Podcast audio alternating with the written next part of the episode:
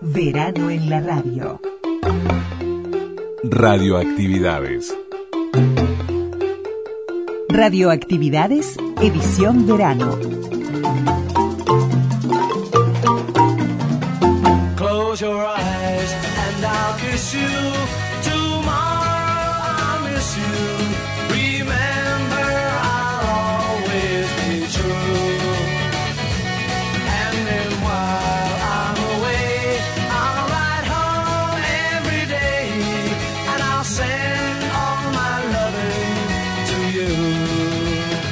¿Qué tal amigas y amigos de las radios públicas? Bienvenidos a Radio Uruguay.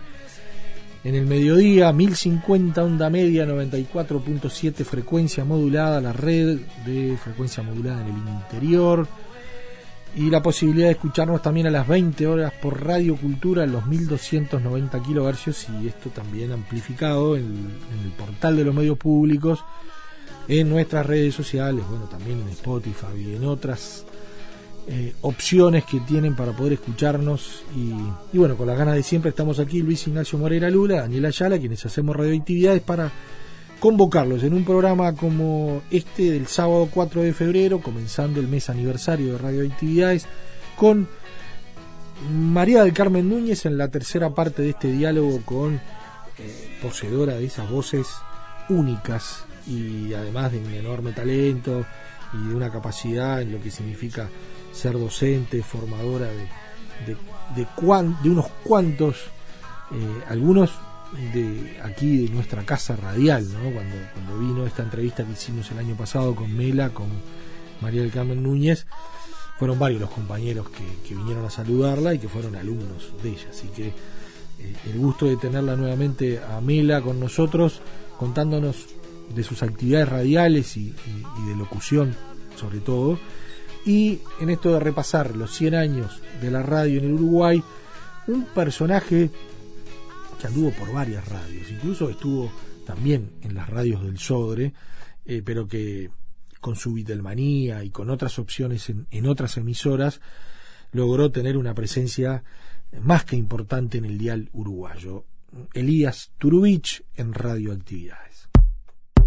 Facebook. Radioactividades. Facebook, radioactividades.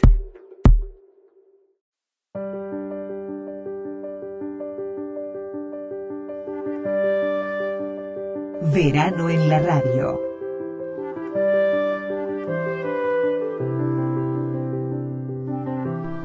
María del Carmen Núñez, Mela.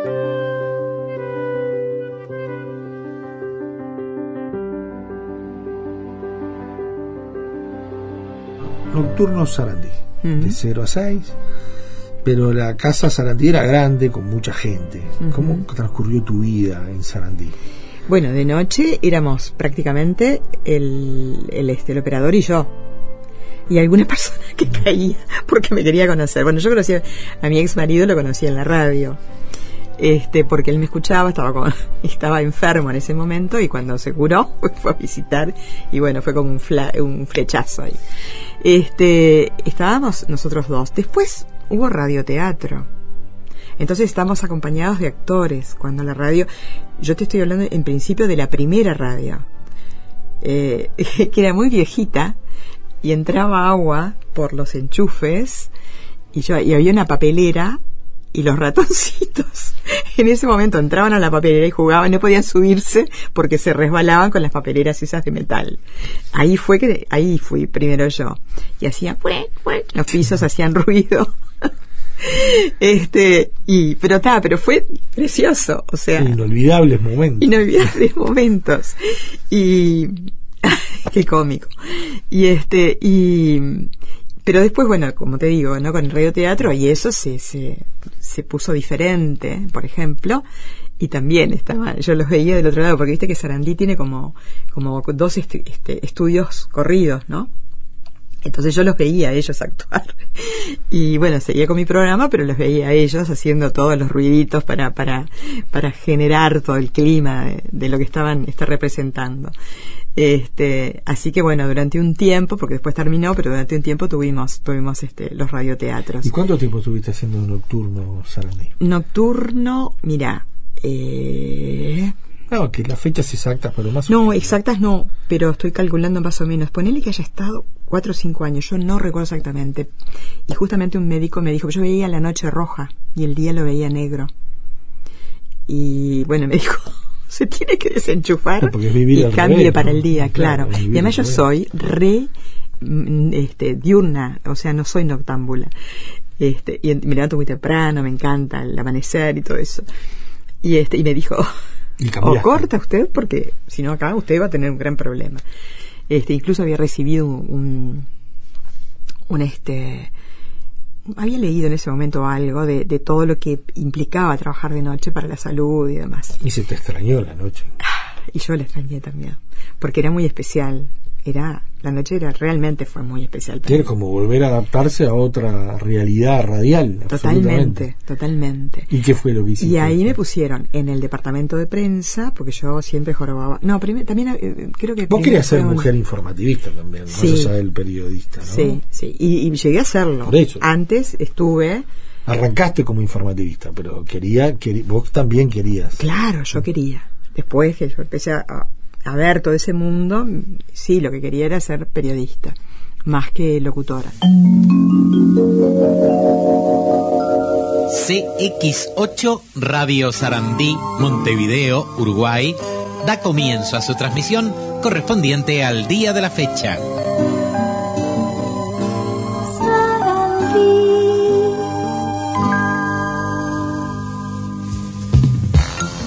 Llegan noticias Sarandí.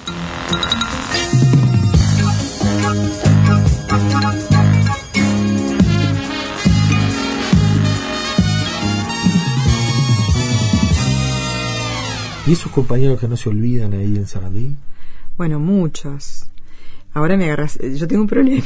Sí. es un problema de memoria, pero. Hay algunos de los Pero que este, sabemos que, Eh, Raúl. Ortiz, por ejemplo, que no estaba en Sarandí, ahora estoy pensando que estaba en Canal 12, pero porque lo vi ahora hace poquito. O Tormín.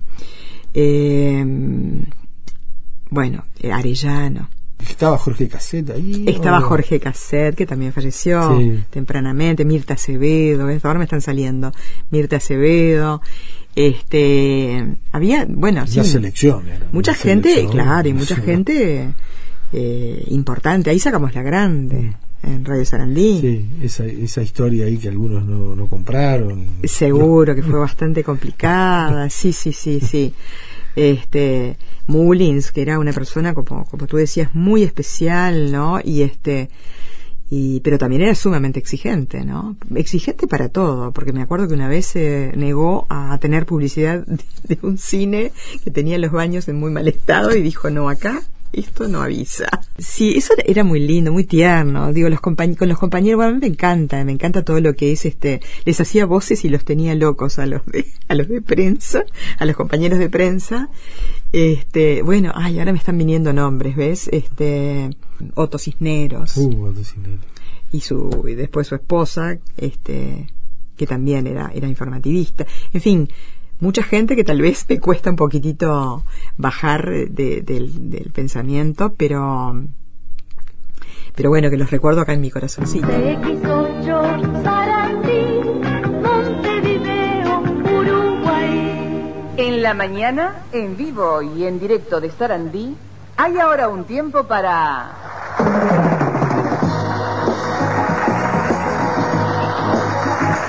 Llorés Lamarque Pons, la música y el varieté.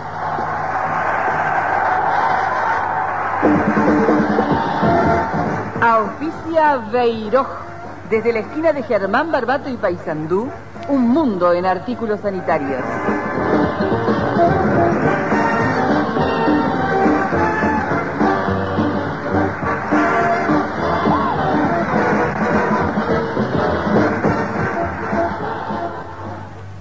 Buenos días. Buenos, Buenos días, días. Lamarque. Bueno, hoy tenemos un amigo, un artista aquí en la casa, alguien de la casa, que es el artista más económico del Uruguay. ¿Por qué? Porque se invita a él y junto con él se invita a varios artistas. Ajá. Lo que es creo- una él no viene cosa. solo, él viene acompañado con varios artistas, lo que va a saldría una, Una fortuna. una fortuna traerlos. Pero él, él, él, Él los trae. él los suple a todos. ¿Y concede entrevistas o las cobra según la- ocurre con algunos de Eso vamos a, ver, vamos a ver después de la audición, a ver cómo, cómo nos arreglamos. Bueno, aquí está el amigo Jorge Jacé con varios personajes. Y. Jorge Cassette. Bueno, buenos días a los amigos de en vivo y en directo. Y justamente con el amigo Lamarque habíamos dicho de evocar, él que es pianista de varieté también, entre Claro. otras cosas, figuras eh, que tuvieron nombre y prestigio dentro de la música y también figuras actuales. Muy bien. Entre esas figuras, maestro Lamarque, eh, ¿te acordás Sí, que acá venía todos los años porque era una visita infaltable el conjunto español, español Los Churumbeles Los churumbeles, que, Sí. que en idioma gitano quiere decir los, los niños. Los, Los niños de España. Y entre esos niños, ¿quién era el cantor más conocido? Fue una época dorada de la radio y, y particularmente de Saratí, ¿no? Sí. Era una de esas casas radiales con una versatilidad y con una profesionalidad que, que quedó marcada, ¿no? Sí. Y, y bueno, y tú fuiste muy buena parte de, esa, de, de esos sellos de, de Sarandí, ¿no? Así que, y de, y de, en esa versatilidad que hablábamos que quedó ahí medio fuera de, son la voz de cuánta locución, aviso, publicidad, pero contanos alguna, porque está Eh. bueno saber cómo cómo se forjó alguna de, esas- de- de esos avisos o, o- o cuáles son los que te quedaron allí o, o lo que no te olvidás, ¿no? o lo que la gente te identifica, te dice tal cosa, tal otra. Sí, este, sí es cierto, en una época, sí, viste que eh, grabé muchísimo, tenés como tus periodos, ¿no? Donde grabas mucho, mucho, mucho, mucho. Me estaba acordando ahora el de Natalia Oreiro, que el de OB de Natalia Oreiro, que yo le decía, este, yo, yo era como su hermana, ¿eh? tranquila, porque había los, los chicos que la miraban, ¿no? Jovencita, tenía creo que 14 años en ese momento, este, muy bonita. Y entonces estaban todos los chicos mirando, entonces yo le decía, como la hermana mayor, le decía, tranquila, vas con OB. Estás a punto de ver que no es lo mismo usar una toalla que un OB.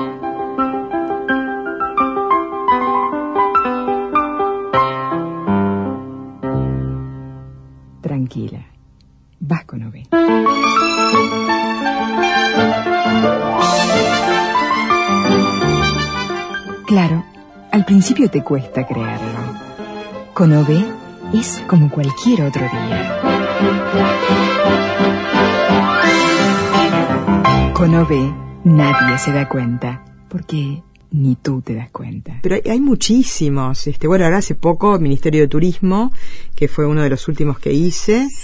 Llegó el momento de decirle chau a la rutina y hola a las vacaciones. Y para que esta publicidad no se vuelva rutina, cada vez que la escuches va a tener una voz diferente. Hoy soy la voz de una hada madrina y te invito a que salgas a disfrutar alguno de los rincones de tu país como Piriápolis, Rocha o Carmelo. Chao rutina. Hola vacaciones. Uruguay Natural. Ministerio de Turismo. Coca-Cola, impresionante lo que grabé de Coca-Cola. Los ositos, ¿te acordás de Coca-Cola, por ejemplo?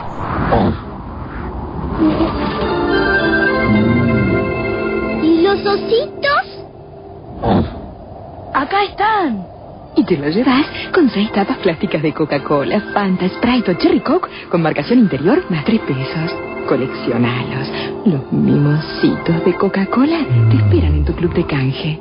Nivea, eh, la crema Nivea, eh, Johnson y Johnson. Bueno, no sé, hay, hay, la verdad que hay muchos. Eh, me gustaba muchísimo el trabajo de equipo con los, con los compañeros, muchísimo. Y ya ahí más hablando de agencia de publicidad. Y Claro, y ya ahí ¿no? más Donde se hablando. producía, bueno, una mezcla de teatro con, con, con- con locución, ¿no? Porque en realidad lo que hacías era, algunos actuaban, digo, la voz y esa versatilidad tuya marcaba que hacías todo tipo de personaje. Bueno, en, en realidad esa pertenece más a una segunda etapa, ¿no? Eh, en la primera, en las primeras etapas, al contrario, aquellas cosas eran como más formales, ¿no? Este, después con el tiempo y cuando los actores también empezaron a ser locutores, Sí, cambió la publicidad, ¿no? cambió la publicidad como todo lo que todo lo que está cambiando, pero, pero este, pero, eh, a ver, al principio no, al principio eran como más formales, digamos. Este, lo, yo, y yo fui descubri- descubriendo lo de las voces más adelante. este, o sea, más adelante en el tiempo, cuando yo además empecé a, justamente a crear la, la técnica que utilizo, la, la, la metodología que utilizo ahora, y empecé a darme cuenta, porque realmente yo hice aportes que, que, que hasta yo me, me extraño, ¿viste? A veces me, me resultan extraños. Este, y es muy es muy interesante también ¿no? es un área muy interesante también do- cuando vos haces voces diferentes. Pero eso fue después eso fue después. Y la, la que tengo así más más presente porque es una de las últimas es la de Ministerio de Turismo porque además fue muy jugada y fue muy muy linda muy loca. Si voy para atrás porque yo en realidad después dejé de, de grabar. O sea yo después me aboqué fundamentalmente a a docencia, la sí, fonoaudiología, sí, la docencia. Estuve en la Católica, estuve en la Universidad de la República, estuve en distintos lados y me aboqué más que nada a la, a la docencia, que, que me apasionó también.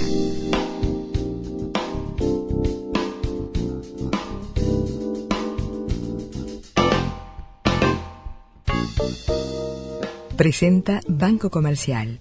145 años juntos. Presentó Banco Comercial. 145 años juntos. Grupo Cine presenta Chopper. Retrato de un asesino. Loco, maníaco o perverso. Esta es la historia del mayor criminal de Australia, Marx Chopper Reed. La verdad, la mitad de la verdad y nada como la verdad. Estreno 24 de mayo en Grupo Cine Ejido. Grupo Cine Punta Carretas y Hoyts, Punta del Este.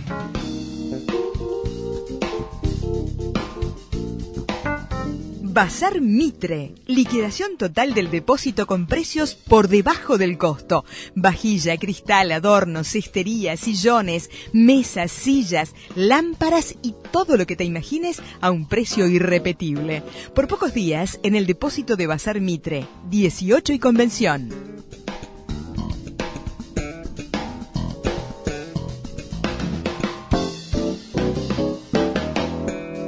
1977, 23 de octubre, 2002.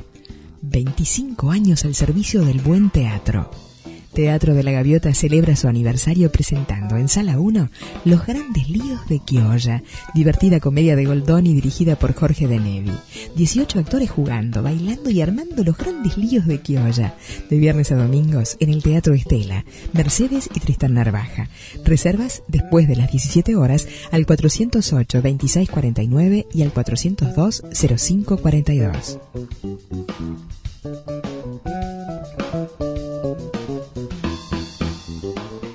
Un resumen de lo que aconteció durante la semana. Conduce Jaime Clara. Sábado Sarandí en el aire de AM690. Sarandí. Hoy, primera en su memoria. Hasta aquí, Sábado Sarandí.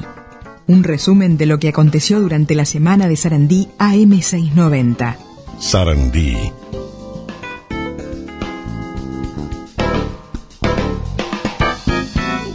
Una vez alguien me propuso que tenía que ser, eh, pero no me acuerdo exactamente en el tiempo, pero digamos como en esa transición, alguien me dice, acá vos que podés, que podés, este, te animás a hacer la, era la mamá con el hijo y la nuera, entonces se tenía que hacer la voz de, de la madre, así bien vieja, rezongona y metida y no sé qué, y tenía que hacer la voz de, de la chica más joven que recién estaba casada y que la suegra se le metía en todo.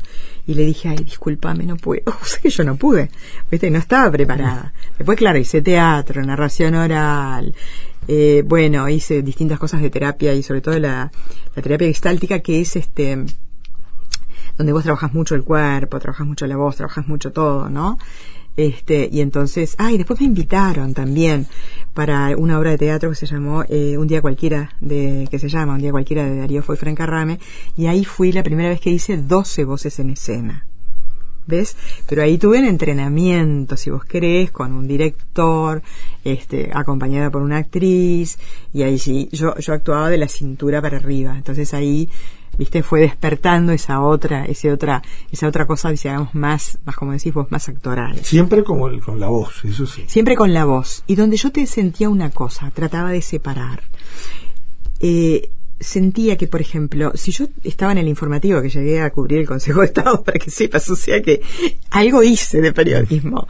Este, pero después, claro, me, me fui yendo para el lado de la locución porque además este, los sueldos de- de- del periodista era- eran más pequeños, lo Sí. de la locución, y, y todo el mundo, viste, como que me puso en ese lado. Entonces, bueno, Claro, por ahí tu- fui. tuviste un momento brutal. Sí, sí, sí, que agradezco a la vida.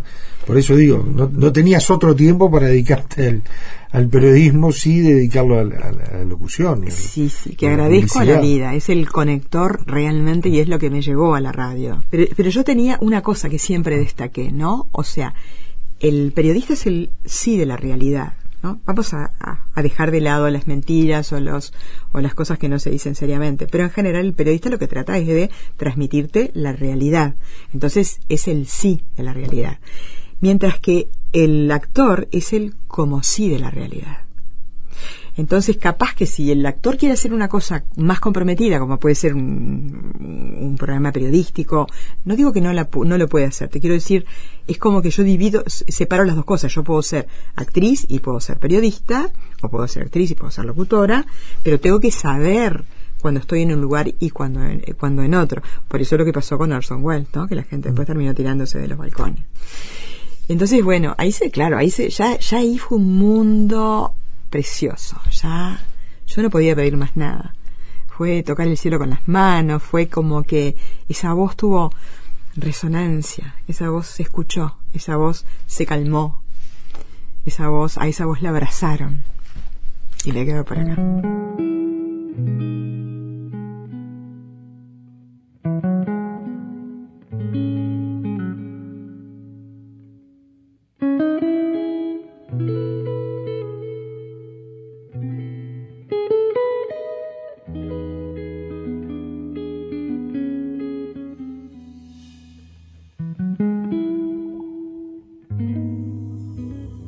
¿Seguís escuchando radio? Sí. Me pasó una cosa ahora con con este con la pandemia. En la pandemia hice como un corte porque me sentí como muy abrumada. Entonces, quería saber lo que pasaba, por supuesto, Sí, la que hablar. infodemia famosa que Claro, nos- nos- ¿no? Pero trataba de no con escuchar. un daño terrible. Sí. Porque como- desnudó también la otra cara que tienen los medios, que, que pueden ser también muy nocivos ¿no? Exacto, exacto. y tóxicos. y tóxicos. Y en ese momento yo no podía, no resistía, ¿viste? O sea, eh, a ver, creo que, que no la pasé tan mal dentro de todo, no, no la tuve, por suerte, con tocar madera sin pata. Este, me cuidé muchísimo, por supuesto, cumplí con todas las cosas que había que cumplir. Del trabajo ni te cuento, porque sí, ahí sí. Claro. Ahí eh, se me fue la mitad de la gente y paralelamente eh, después eh, nació todo el tema del Zoom y de, Sí, sí. o sea, tuve que Reconvertir. reconvertirme. Ahí va. Que hiciste un quiebre allí. un quiebre, sí. con- con que después me di cuenta- vínculo con la radio. Con muchas cosas eh, estoy retomando ahora. Es como que no podía escuchar nada ni ver nada que no fuera naturaleza, que no fuera vida. Entonces salía sola con el auto, por ejemplo, y me iba para afuera. ¿No? Y como, yo qué sé, viste, como que, mm, no sé, los hoteles, no sé. Pero bueno, tengo, voy por el día y vengo. Y si tenía algún amigo, que además yo, o amiga, que, que- o amigos que fueran respetuosos, bueno, de pronto iba. O no. O yo paseaba en el auto, sola, y este, y- y me juntaba fundamentalmente con la naturaleza. Me encanta la fotografía, pero totalmente amateur, ¿no? Sí, Digo, sí, no, no, me encanta, porque me encanta. Y este, entonces me pasaba sacando fotos y qué sé yo, por supuesto también del balcón de mi casa, que tengo la fortuna de vivir en un octavo piso, y este, y tengo el parque enfrente, y paralelamente los amaneceres, los atardeceres, la gente en las azoteas. Pero desde el punto de vista de la radio y de la televisión hice como un corte. Y estoy recién retomando, aunque te parezca mentira. Todo, ¿eh? Cine, teatro, todo. Necesitaba vida, vida. Necesitaba conectarme con cosas lindas.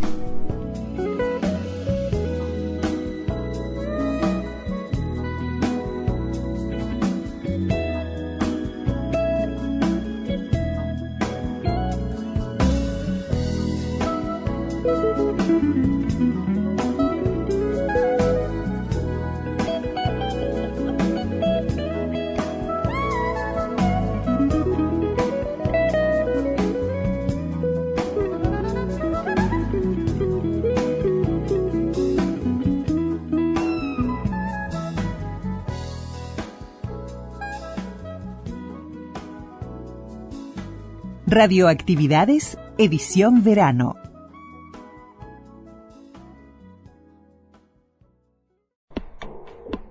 Podcast. Radioactividades. Programas DX. Spotify. Anchor.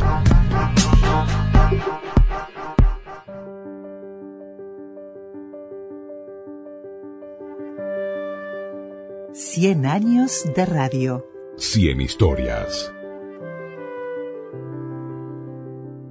Tenemos presente a un personaje de la radio en el Uruguay que convocó multitudes, eh, desde la radio, desde tradicionales fiestas del recuerdo, eh, desde la música, desde su tarea periodística, eh, un hombre que estuvo vinculado a varias emisoras de radio, pero uno lo tiene muy presente en sus inicios allá por Sarandí, eh, en Beatlemanía, en un programa legendario que salía en aquel formato de la Nueva 8, donde estaba Discodromo y Rubén Castillo. Bueno, también estaba Elías Turubich con Beatlemanía a las 18 horas.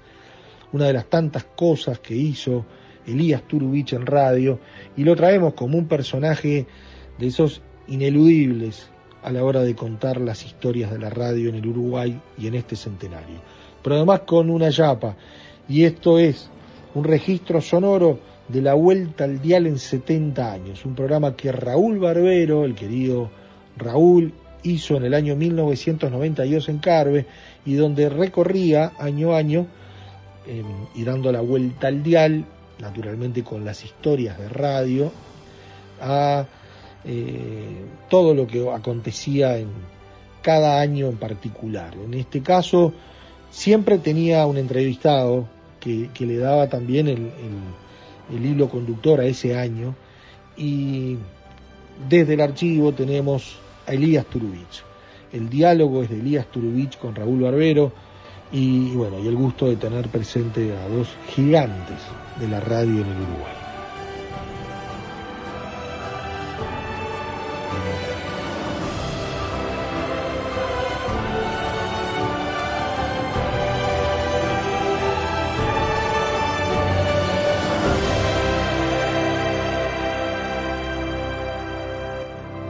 Cien años, cien historias.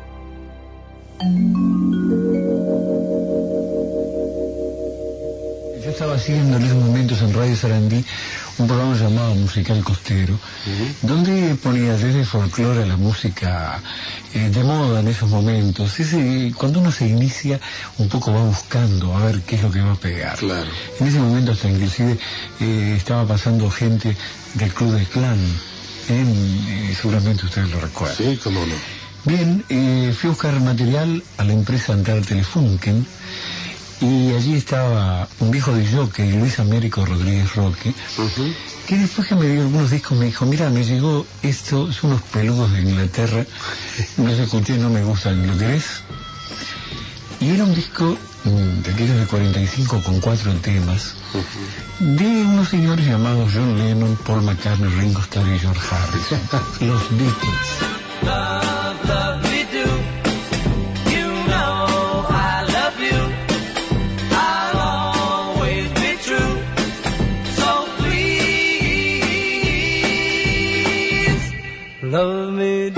Yo lo escuché y será porque era muy jovencito, me encantaron. Inmediatamente fui y hablé con don Carlos Solé, director de la radio, él me mandó hablar con Castillo, que era el director de programación, y se me asignó un espacio de seis a seis y media de la tarde. Durante una semana, con aquellos cuatro temas musicales, hice el programa. En ese interín se había ido Castillo a la República Argentina y cuando vuelve el domingo me llama y me dice, mira que mañana empieza un programa distinto porque con cuatro temas no vamos a poder seguir. Claro. Ese lunes fue la locura de la gente llamando por teléfono. Pidiendo que repitieras eso. Repito, el, el día martes el disco y en la noche Hugo Fatoruso, hoy uno de los más brillantes Sí, músicos del país, me trae, por favor yo, el primer play de los Beatles. Y allí comienza una aventura que duró ocho años, llamada Beatlemanía, donde yo contaba un poco un poco de verdad y otro poco de mentira, la historia de esos cuatro muchachos que indudablemente cambiaron la música. ¿no?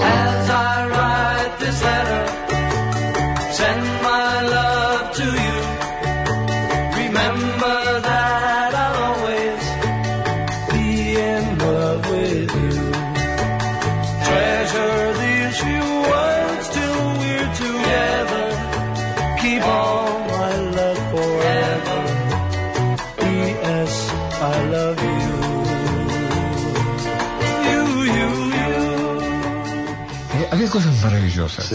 Este, una de se me da por decir que Ringo Starr, que era el más simpático de los Beatles, usaba calzoncillos blancos con lunares negros y calzoncillos negros con lunares blancos. Vino el, el dueño de una boutique y me dice, hay que pagar derechos para, para fabricar esos calzoncillos. Rally por era en la Galería del Trocadero, no existe Ah, sí, sí, sí.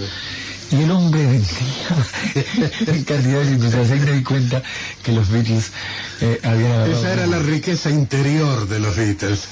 Aparecen las películas. Sí, claro. Este, y yo quería explicarle un poco a la gente que los primeros temas de los Beatles no eran de ellos.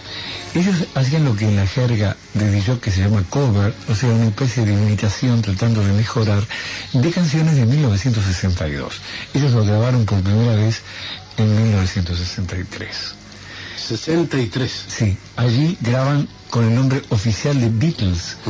Ellos empezaron en el 58 con varios nombres, entre ellos los Silver Beatles. Los Beatles eran cinco. Cinco.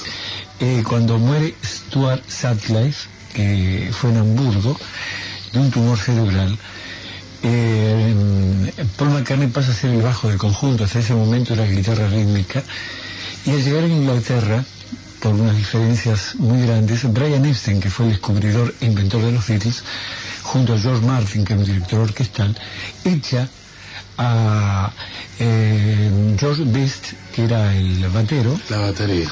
y contratan al primero que encuentran, que era allí un narigón que andaba siempre alrededor, que era batero de otro grupo llamado Ringo Starr. Ringo Starr era el peor de los músicos, tenía una simpatía que atrapaba a la gente. Se llama Richard Starkey, y le decían Ringo por la cantidad de, de anillos que usaba. Y quedan los cuatro Beatles donde indudablemente la jefatura era de John Lennon y de Paul McCartney. Claro, claro. Además grandes este, compositores, ¿no? Excelente. Notable. Dime una cosa, este, Elías. Tú en tus primeros pasos tuviste algún personaje que te inspiró tu carrera, uno de esos individuos que sin que ellos lo sepan actúan sobre uno como verdaderos maestros o, o como inspiradores por lo menos. No lo mainero. No lo mainero. Música en el aire.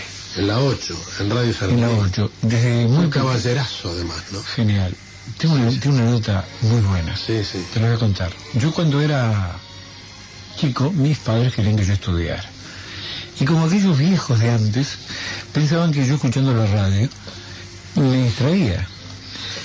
Y yo, con una radio muy vieja que aún la conservo, me escondía a escuchar los programas de radio. Me acuerdo que me había hecho entre una mesa de luz y la parte de atrás de un ropero, ahí tenía la radio.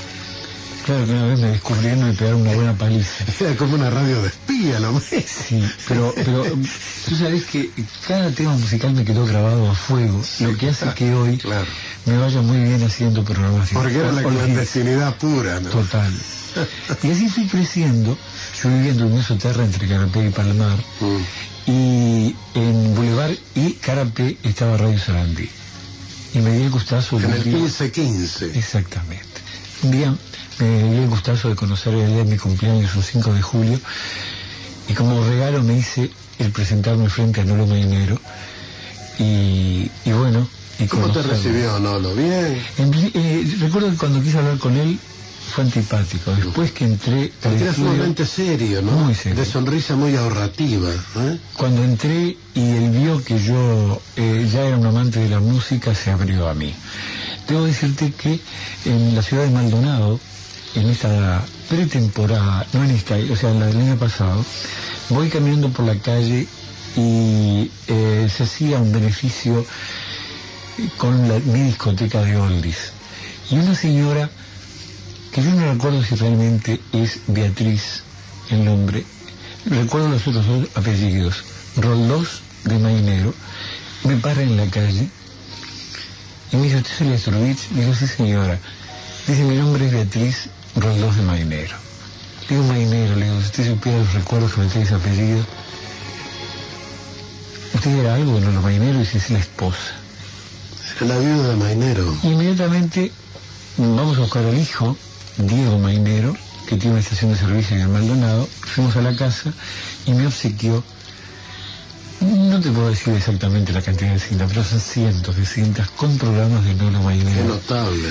Que pienso, no sé cuándo, hacer un programa con él, con Raimundo Soto y con eh, el Flaco Tabeira, que eran que de aquel momento que Sí, escuchaba, sí, y que tengo las grabaciones hechas desde las mismas radios donde lo dejaban Qué grabar. bueno, qué bueno. Esto es parte de la historia de la radio. ¿Cómo ¿no? Y ahí además en Sarandí conociste cada uno en lo suyo verdaderos monstruos como Carlito Solé, Guillermo Lescur, Rubén Castillo, ¿no? Carlito Solé es el padrino de mi casamiento. Mira qué bien, mira qué Señoras, señores, ha querido Radio Sarandí, al cumplirse 30 años de mi actuación en la Radiotelefonía Nacional, brindarme un homenaje, editando un long play que contiene goles que hicieron historia para el fútbol uruguayo y dedicado a los aficionados que viven intensamente los acontecimientos más salientes de nuestro popular deporte.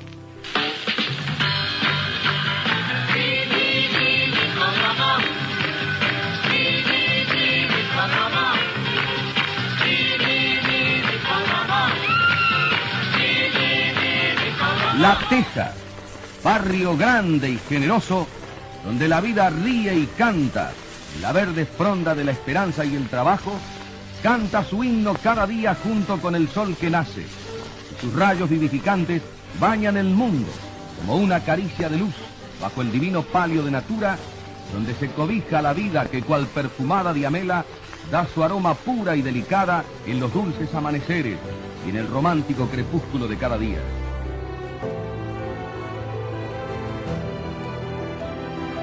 Cien años de la radio.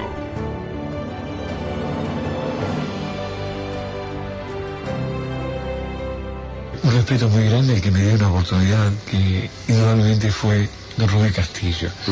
Guillermo Lescú fue el hombre que más o menos me, me enseñó a colocar la voz en aquel momento. Gran locutor, Guillermo. Sí, Gran locutor. Se decía en el gallego, ¿te El acuerdas? gallego, cómo no. Porque él había salido de un programa español. Claveles español. Exactamente, por eso le decían el gallego. En aquel momento hacer bromas era, era muy normal y en televisión me dijo un día, yo me voy de viaje y necesito alguien que me haga un aviso. Si vos te animás a improvisarlo, digo, sí, cómo no. El sueño mío siempre fue hacer televisión. Tuve la suerte de hacerlo, ahora nunca más me dieron oportunidad. Entonces estaba detrás de una, de una cortina, estaba el producto. Vale decir que apenas se prendía la, la, mm, lamparita de la cámara, se corría la cortina, yo veía el producto y de ahí tenía que improvisar. El gallego listo para alargar la carcajada, se prende la lamparita, yo me doy vuelta, corre la cortina y era papel higiénico y pusa.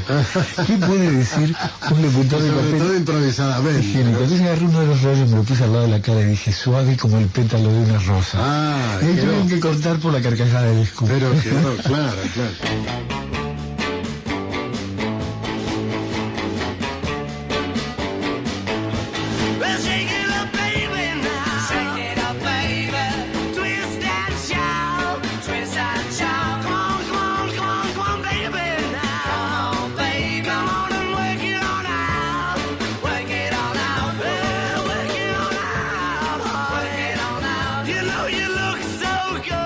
Fuiste conformando tu archivo? ¿Con discoteca propia, publicaciones, fichas, viajes?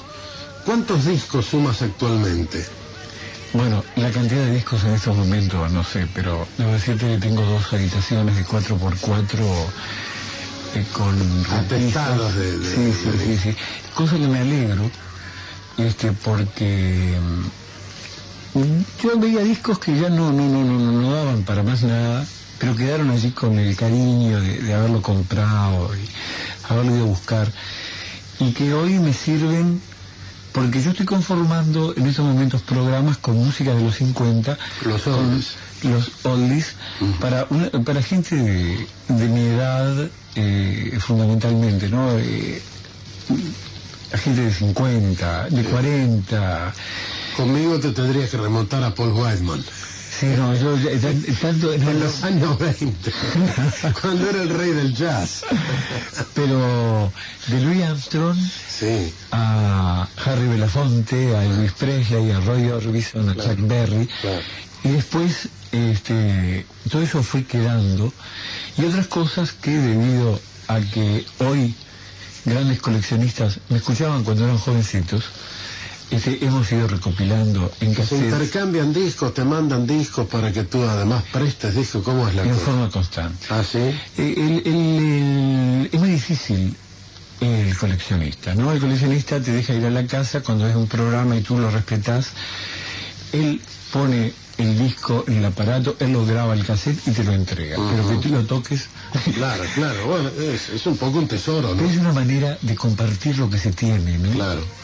Es un poco aquello que hacíamos vos y yo cuando éramos chicos cuando cantábamos figuritas. figuritas, claro, o bolitas. O bolitas. No, bolitas por bochones. Ahora bien, Beatlemanía. En ese momento los Beatles son una fiebre incontrolable. No hay muchacho o muchacha que no tararee Yesterday o deje de silbar Michelle.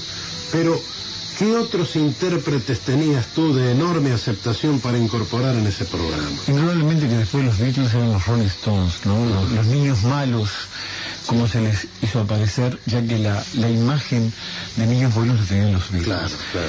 Después estaba Herman Hermits, que era mucho más comercial, que tuvo éxitos como Hoy no hay leche.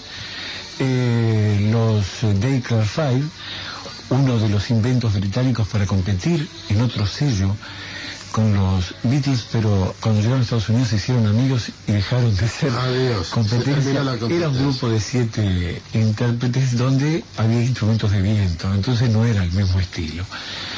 Mm, Para otro de los que eh, poníamos eran los Monkeys, que ese fue un invento de los norteamericanos para competir con los Beatles. No sé si tú te acuerdas, había una serial que pasaba Tele 12 eh, todas las tardes con los Monkeys, eh, que hacían canciones un poco plagiadas a los Beatles, que tuvieron éxito, pero nunca el éxito de los Beatles. No llegaron ahí. Y este, también estaban Alan Ritchie y Day, los trémelos que estuvieron en nuestro país y que nos dejaron impactados a todos y que tuve la suerte de poderlos presentar.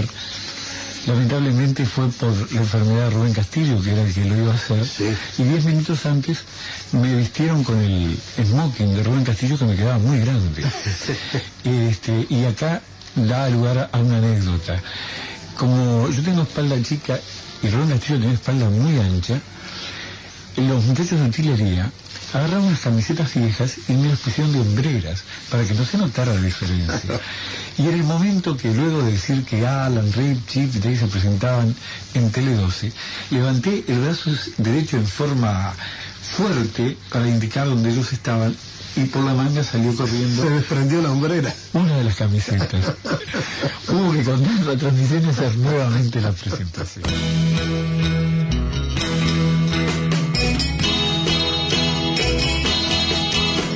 100 años, 100 historias.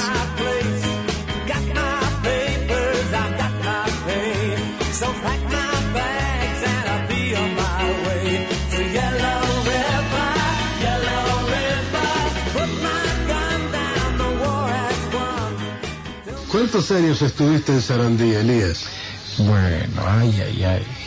Y unos 12 años. 12 años. ¿Y después dónde marchaste? Bueno, de allí eh, estuve en muchas radios, pero como los programas musicales tienen término, ¿eh? no, no, eh, es muy difícil que un que, que perdure. Estuve en CX12 Radio Oriental, en CX36 Centenario, eh, estuve en CX10, pero es en forma paralela a, a Sarandí y hacía un programa llamado Acromúsica que lo presentaba Acrocel, ¿no? Claro, claro. Este, bueno, mm, estuve en Panamericana en dos oportunidades, pero siempre con mis disquitos. Sí, sí, con La tus disquitos. La, la- la experiencia de informativista que quise tener fue horrenda. No me digas. Sí, eh, debuté y terminé en el mismo día. Fue en Radio Sarandí en el año 1963, en que, eh, como era el nuevo, me dejaron, era un día que no había movimiento ninguno, me dejaron todo pronto. ¿eh? Y ya, yo agarraba la, la hojita de las noticias a cada hora y a cada media hora. Pero ese día matan a Kennedy. Y mis compañeros se habían ido a un asado. Y en el asado no estaba prendida la radio. ¿Qué día? Entonces, para mí fue una locura. Era Radio Sarandí, tenía muy buena audiencia. Y yo, inexperiente, arrancaba los cables y me los leía todos. Y después de ese día dije, no, yo no sirvo para esto, sigo con la música. Fueron dos dramas, el de Kennedy y el tuyo. ¿no? terrible. Dime, ¿y a qué que tú escuchabas preferentemente por esas épocas? Bueno, cuando era chico escuchaba a Raimundo Soto, Tabeira, Nolo Mainero, Maraví, Gabriel Vilanova, La Cinta de Oro, que sé que Ah, estuvieron la 36. en este estuvieron programa. aquí, estuvieron acá, sí. Era, era, era esa gente. Y no me quiero olvidar, porque el otro día cuando hablé contigo, de que en este programa, perdón, en este medio, en CX 32 Radio Sur, Luis Vega, era un actor de, teatro, de radio Sí, teatro, no salió de acá para ir a la 32. ¿Ah, sí? Sí, de Caro le salió. hacía un programa que se llamaba El compás del reloj, donde íbamos a escuchar el programa y a bailar en el estudio. Yo era un adolescente y mi locura era un poco imitar a aquellos jóvenes norteamericanos de la época. Y le hice hacer en payolencia a mi madre un- dos letras, una E y una T. Tal vez utilizaba las letras grandotas. Este, y de eso no me quiero olvidar. Me imagino, me imagino. You know I can be found sitting home all alone. If you can't come around, at least please tell the phone. Don't be cruel to who.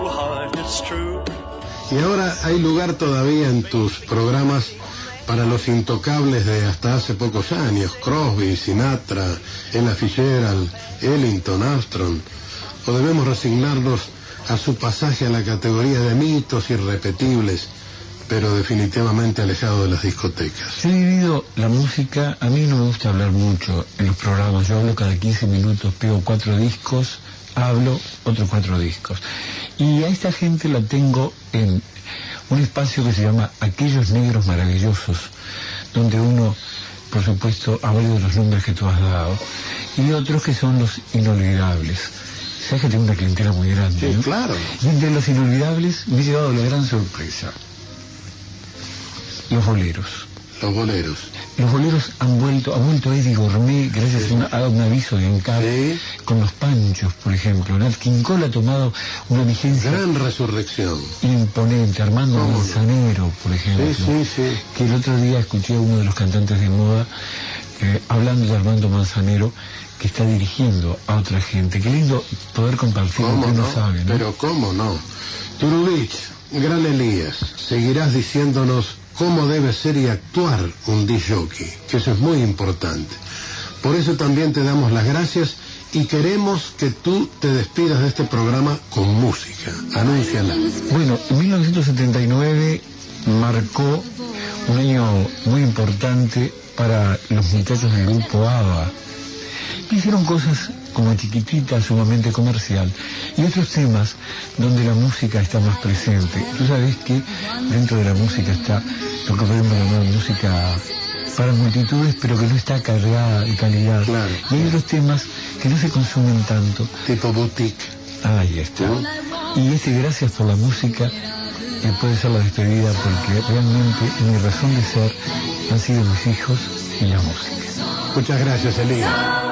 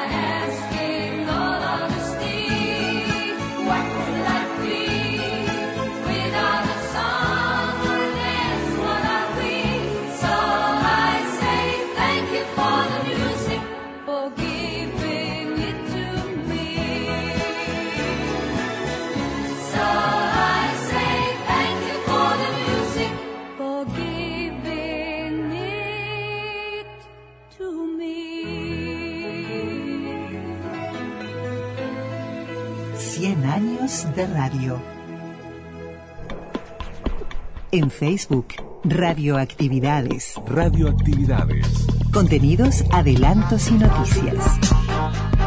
Facebook. Radioactividades. Qué lástima, se nos está terminando el tiempo. Pero para decirles que volvemos la semana que viene exactamente a las 6 de la tarde y hasta las 9 de la noche, tanto el sábado como el domingo, lo vamos a dejar con un tema de la década del 50. Y estoy seguro que usted lo va a cantar mientras se va apagando el sonido de estos jóvenes viejos. Louis Armstrong y Denny Kay, cuando los santos vienen marchando. Hasta la semana que viene. When the saints, when the saints go marching in, go marching in. When the saints go marching in, oh yeah. I wanna be in that number.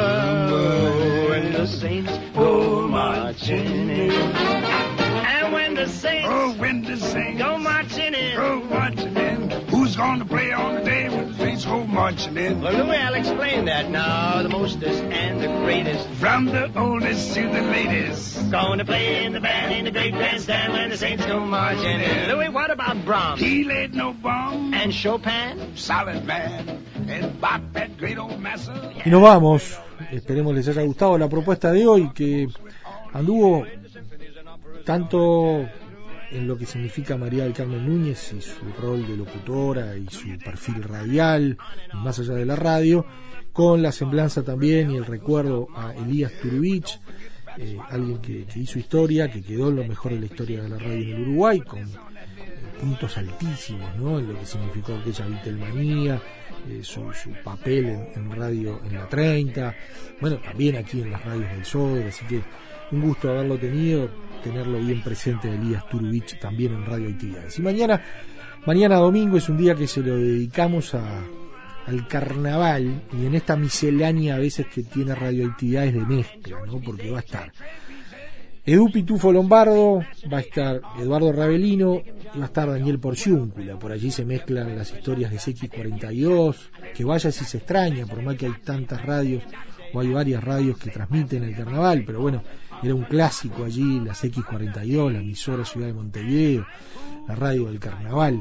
Y bueno, tenemos a Daniel allí en, en una nota preciosa que le hicimos hace un tiempo y bueno, va a estar Edu Pitufo Lombardo hablando de sus inicios sobre todo y de, su contrafarsa y, y por allí el amigo de esta casa, uno de los amigos de esta casa, don Eduardo Ravelino también, mañana en Radio Actividades. Que pasen bien.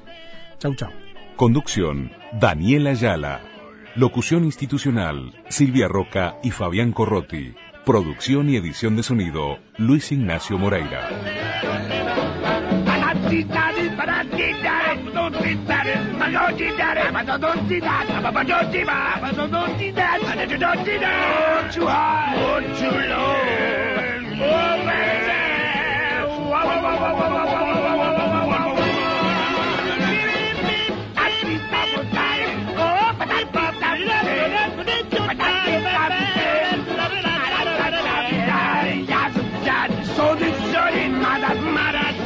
Network.